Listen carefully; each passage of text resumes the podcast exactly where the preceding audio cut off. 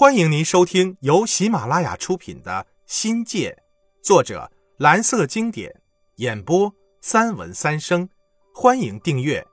第一章新地第一节。我最烦毛笔写字课，因为每次上课都得带上砚台和墨，先自己研墨。用过的毛笔硬邦邦的，要抹上好多口水才能让毛笔尖软化。然后在格子上非常认真的描红，多数学生为了省事儿，就买瓶装墨水。一到写字课，整个教室就臭气熏天，那味道比放屁还要难闻。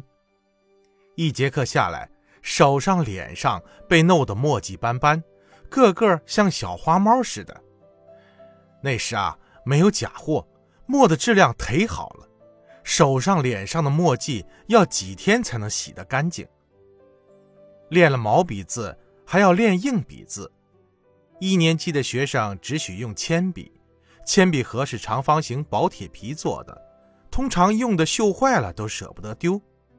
铅笔用秃了，拿铅笔刀削削再用。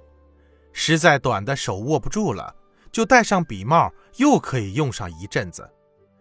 男女生的铅笔盒塞着一两个橡皮擦，女生细细的涂，男生用力的擦。本来男生写的字就粗，结果涂抹的地方又黑又脏。有些学生为了节省纸张，书包里装着一块小石板，拿粉笔在上面练字，写好了才舍得在作业本上写。作业本都得花钱买。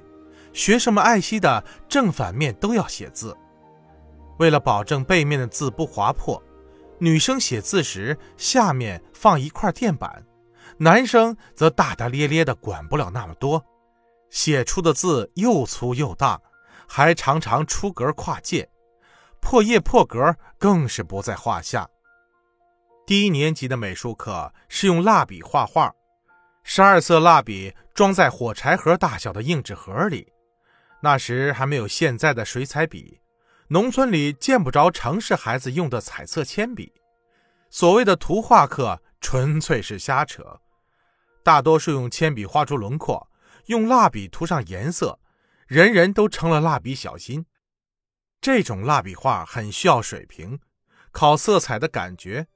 女孩子在行的多，男同学的画很粗糙，不是涂的出了格，就是颜色重叠。不过有点像梵高的抽象画，花花哨哨的，什么样子的都有。体育课是孩子们最喜欢的课了。从低年级到高年级，学生没有球玩，老师就用土办法教了好多好玩的游戏。女孩子们喜欢玩老鹰抓小鸡、跳格子、跳橡皮筋儿、跳绳、踢毽子、石石子儿、手翻绳。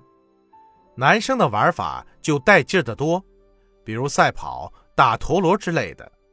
斗鸡算是标准的男孩子游戏，是男孩子们较量高低的真正体现。斗鸡时，一脚独立，另一只脚用手扳成三角状，然后用膝盖碰撞，直到一方手与脚分离为止。有一对一的和一对多的对抗赛，还有多对多的混战。同学们大呼小叫的满场乱斗，场面壮观热闹。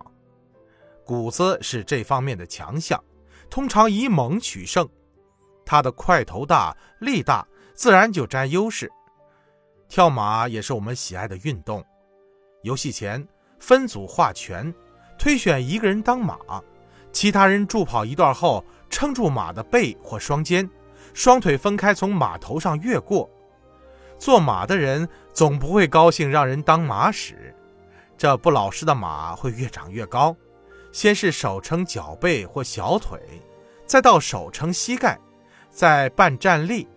大家都不让谷子当马，因为他个子高，又故意捉弄人。一节课下来，有半数的人被摔得人仰马翻。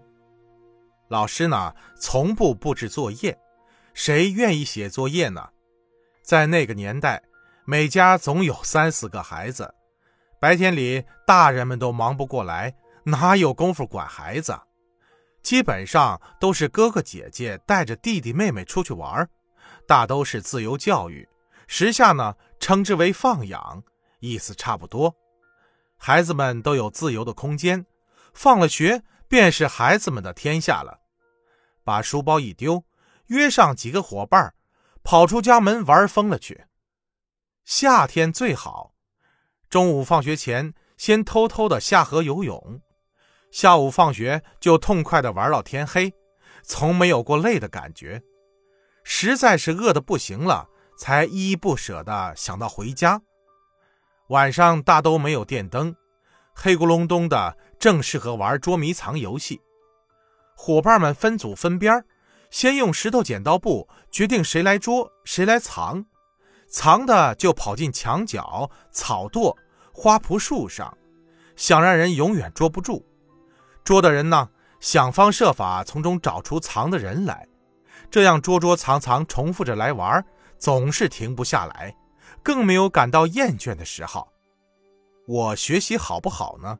也说不清楚。我的算术、语文有得优的，也考过良好的，大致偏上多一点并不拔尖儿按母亲的说法，我不用功，玩的时候多，念书的时候少。其实我是爱看书的，忒喜欢小说了。爸妈正统的很，但不古板。小说叫闲书、公仔书，公仔是俚语，意为大群儿童。公仔书就是供儿子们看的书。爸妈从不干涉我看公仔书。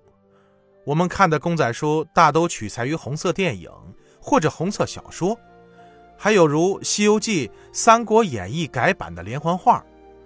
老师推荐的图书，像李双双、洪旗谱之类的革命书籍，我们还太小，只知道要向英雄学习，学什么就似懂非懂了。